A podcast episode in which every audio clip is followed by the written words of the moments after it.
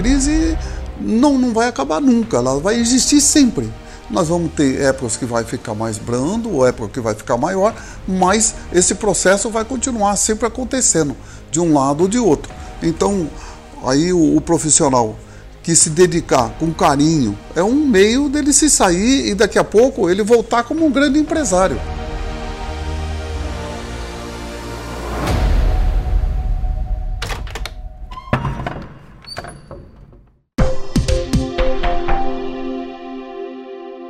Para você que está nos ouvindo. Seja bem-vindo ao nosso canal Pode Mário. Mais um episódio na companhia do Mário Gazin, empresário e fundador do Grupo Gazin, empresa que ganhou esse ano o prêmio Melhores e Maiores da revista Exame como melhor empresa do varejo do Brasil e que hoje vai responder algumas perguntas sobre empreendedorismo porém dentro de um tema muito citado e discutido ultimamente: empreender em tempos de crise. Quais os riscos de começar um negócio em meio a uma crise? É possível? Qual o melhor segmento para atuar? Mário Gazin responde essas e outras perguntas em mais um episódio de Pode Mário? Seu Mário, os dados do IBGE mostram um crescimento relevante no número de pessoas com trabalho informal. De uns tempos para cá, percebemos que com a crise o número de desempregados aumentou, né, seu Mário? O que fez muita gente buscar uma nova profissão ou começar um negócio. Como você vê essa questão? Quer dizer, a crise pode ser uma oportunidade para aquela pessoa que sempre quis empreender, começar um negócio? Eu acho que o melhor caminho foi é esse, né? Porque se a gente olhar bem pelo mundo, não só no Brasil, mas no mundo todo, essa é a consequência, porque sempre a crise ela tem muitas oportunidades. Todo mundo fala que a crise é o fim, mas não a crise não é o fim, ele é o começo. Né? Ele é o começo de tudo. É, ele pode ter sido o fim da abundância, mas ele é o começo de tudo que vai acontecer na tua vida daqui para frente. E quando nós vê esse mundo que está acontecendo hoje, principalmente no Brasil, também no exterior aconteceu muito isso, das pessoas ir procurar empreender, fazer um negócio dele, comprar, vender e fazer ser prestador de serviço. Isso é um caminho, porque se você passa, você não, não, não, você tem a sua profissão de, como empregado e você passa daí ter uma, uma profissão como eh, dono ou dono do seu negócio daí para frente, mesmo que fosse um negócio pequeno, mas você tem condições de fazer com que ele cresça e você pode aí arrumar uma nova profissão, um novo caminho de ganhar dinheiro e isso pode continuar. Muitas vezes você nunca mais voltar a ser empregado você continuar a se habituar nesse caminho e ir em frente. O Brasil tem muita oportunidade, é um país que tem tanta oportunidade mesmo. E o mundo todo tem, mas o Brasil é especial porque o Brasil ainda está em crescimento. Né? Então isso tem muito. E tudo quando nós falamos em crise, a crise não, não vai acabar nunca, ela vai existir sempre. Nós vamos ter épocas que vai ficar mais brando, ou época que vai ficar maior, mas esse processo vai continuar sempre acontecendo, de um lado ou de outro. Então, aí o, o profissional que se dedicar com carinho é um meio dele se sair e daqui a pouco ele voltar como um grande empresário. Ou ele pode voltar no trabalho que ele tinha antes, mas voltar com muito mais experiência. Ou, ou como todo mundo fala, eu volto mais sofrido ou volto mais pre preparado. Eu digo que ele vai voltar muito mais preparado que sofrido. Né? Então isso é muito bom. Acho que é uma das coisas assim que acontece não aconteceu comigo nunca, mas eu acho que isso é uma coisa boa que acontece, que eu tenho visto nisso com nossos funcionários, com as pessoas que eu vejo aí, converso com um com o outro, daquelas pessoas que se empreenderam muitas vezes e nunca mais voltar a trabalhar empregado. E esse é o caminho, eu acho que tem aí. Na sua visão, seu Mário, para quem está pensando em empreender, como escolher o segmento de atuação? Vamos falar de dois, duas maneiras. Uma é assim, se você é vendedor de sapato, a tendência sua é montar uma, sapata, uma loja de sapato, porque você já está no mercado. Se você montar uma padaria, você tem um atraso, você tem um, um pouco de tempo você, até você conhecer seus clientes de novo, você conhecer o sistema de fazer a massa, então você leva um bocado de tempo. Se você é um lojista de imóveis e você montar uma loja de sapato, você também tem um pouco de atraso, mas tudo é possível. Agora, quando você sai e você vai empreender, vai fazer um negócio novo. Aí você tem que fazer acontecer. Isso eu tenho com certeza dizer do que eu fiz. Por exemplo, eu quando comecei o meu negócio, eu tinha que falar: não posso voltar para trás, eu só tenho isso. com esse aqui eu vou ter que fazer vencer, eu tenho que vencer com esse que eu tenho. Eu não tenho como ficar voltando para trás, eu tenho que continuar vencendo ali. E isso cabe a todos nós, nós temos que fazer essas coisas acontecerem.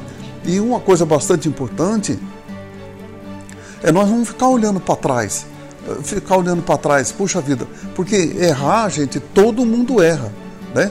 O que a gente precisa é tentar acertar mais do que errar.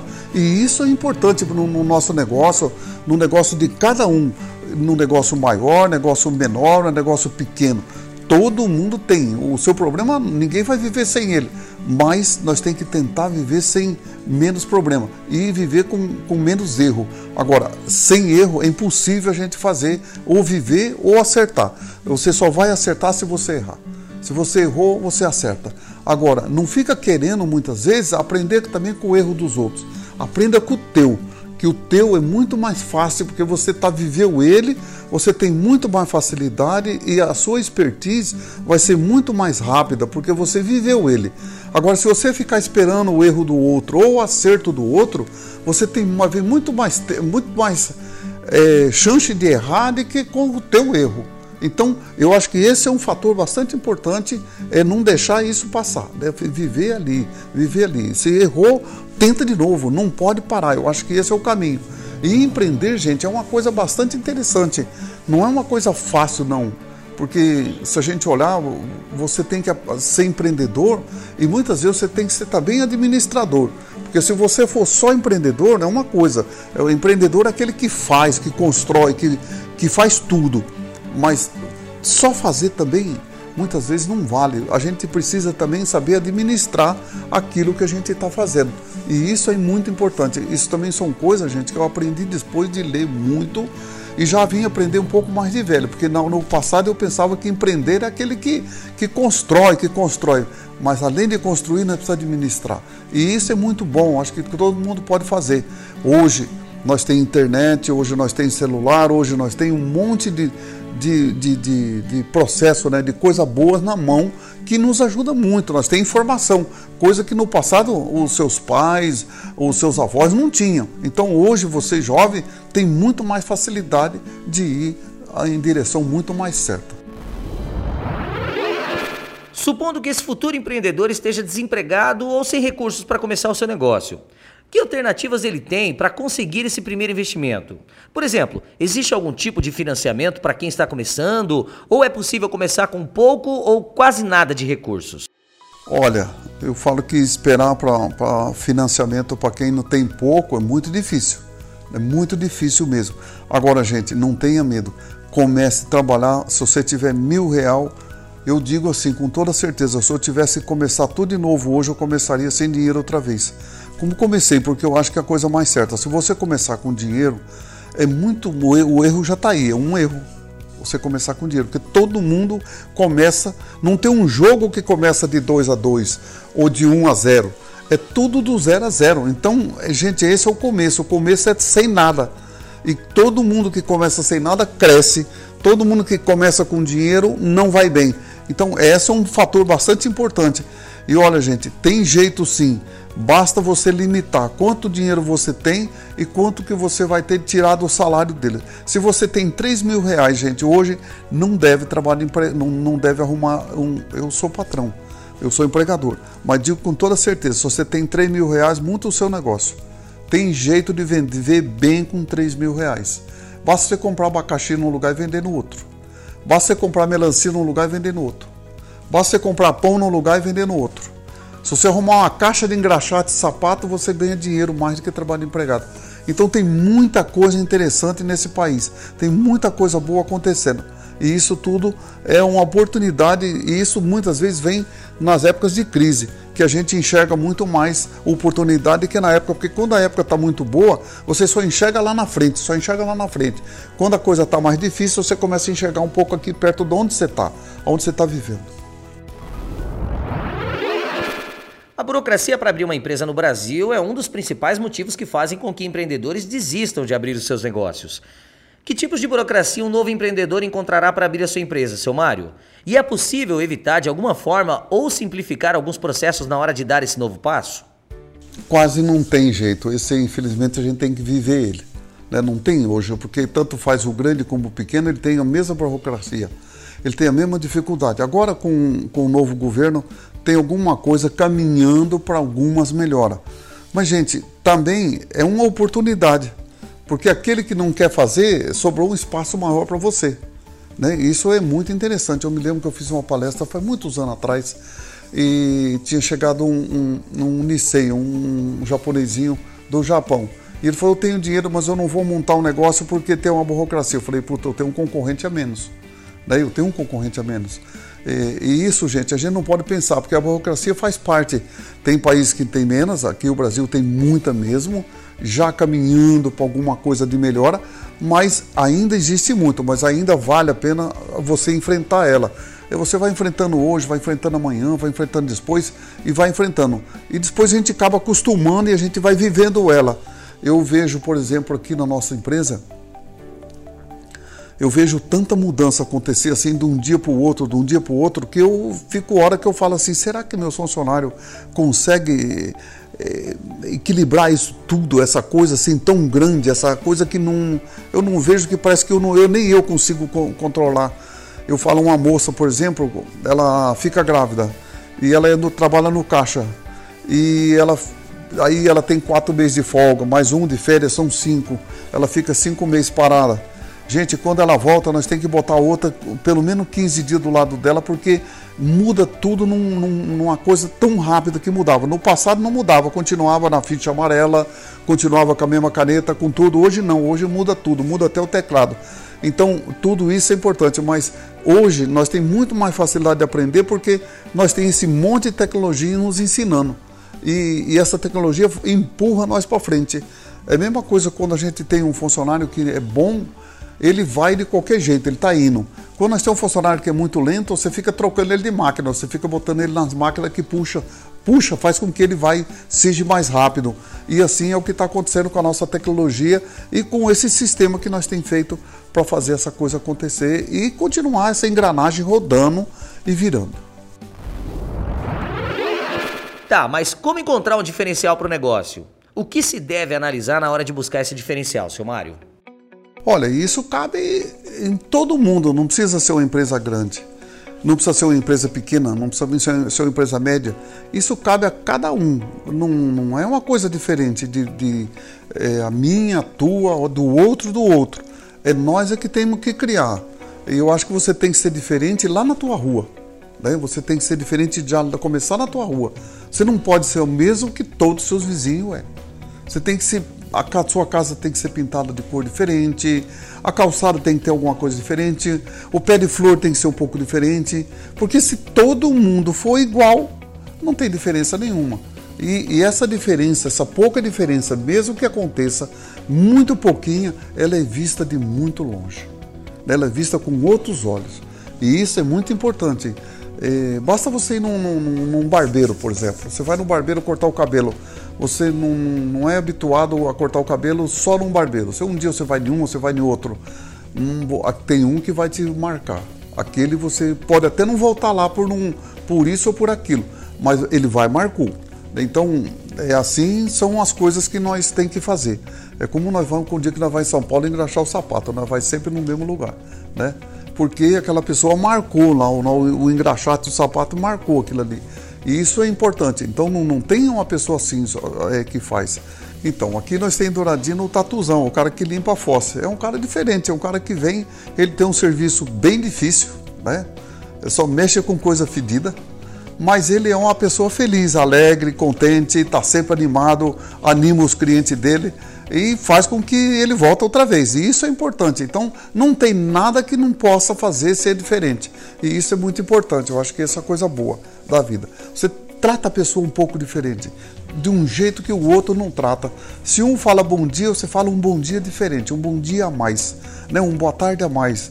Essa é a coisa muito importante. Aqui na Gazin é um pouco diferente, mas você pode fazer do seu jeito lá, que tem muito jeito acontecendo. E esse é o caminho, não tem outra coisa que tenha a seguir. É o teu serviço, não é o preço que vai fazer você vender mais. É o seu serviço que vai fazer você tocar ele melhor. Né? Não tem. Se a gente olhar, por exemplo, vocês que são muito jovens que estão tá nos ouvindo, Mas pega aí uma pessoa que tem 40 anos atrás. Quem imaginava que, que por exemplo, a Nestlé, como sorvete, teria concorrente?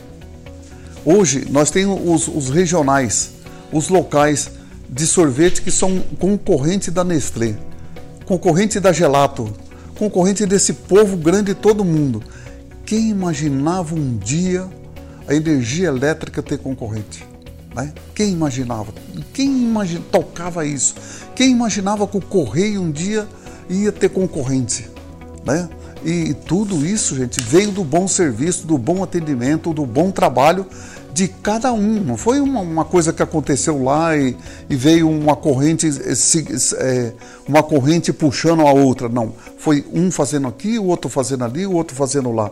Um fazendo o seu jeitinho, outro fazendo o seu jeitinho, e assim foi levando. Né? Então, é isso. Como que é, por exemplo, a Gazin né? enfrentar uma empresa que fatura 3 trilhões por ano e a Gazin faturar 4 bilhões e meio? Como é uma empresa desse tamanho, pequena, enfrentar um gigante como Amazon, né? como Alibaba? Né? Como enfrentar esses gigantes? Então, gente, não é enfrentar ele. Nós temos que enfrentar o serviço dele, o jeito dele, o que nós somos e o que ele é. Cada um seu seu diferencial. Seu Mário, segundo um relatório do Sebrae, uma a cada quatro empresas fecha antes de completar dois anos de mercado. Que motivos o senhor acha que podem levar uma empresa a fechar logo no começo do trajeto? Quais erros os novos empreendedores devem evitar para o seu negócio decolar? O maior problema está na administração. Um maior problema e o segundo maior problema é a administração do seu dinheiro. Porque muitas vezes quando a gente monta o nosso negócio, nós monta pensando que nós vamos tudo é nosso e não é nada nosso. O nosso é só o lucro. E gente, o lucro é como o ar que nós tem na vida. Eu não estou vendo o ar. Eu só sei que existe porque eu estou respirando, eu estou vivo. Do contrário, não são. Assim, um lucro dentro da sua empresa. O maior defeito das empresas que fecham hoje, fecha porque não administram bem o seu caixa, não administram o seu a coisa, né, o fluxo de caixa que você tem e o, o dinheiro que você ganha. Você quando vende um produto, você pensa que é teu e na verdade ele não é teu. Você vendeu um produto de mil real, quanto que é teu? Você no máximo 10%. 10% né? não, não, não, tem o resto, é tudo do fornecedor, é imposto, é do funcionário, é da energia elétrica, da água, da tua comida, quer dizer, tudo é isso. Se nós olhar bem o que nós temos que fazer, quando você ganha mil real, você tem que pegar e dividir em três, não é isso? Divide em três.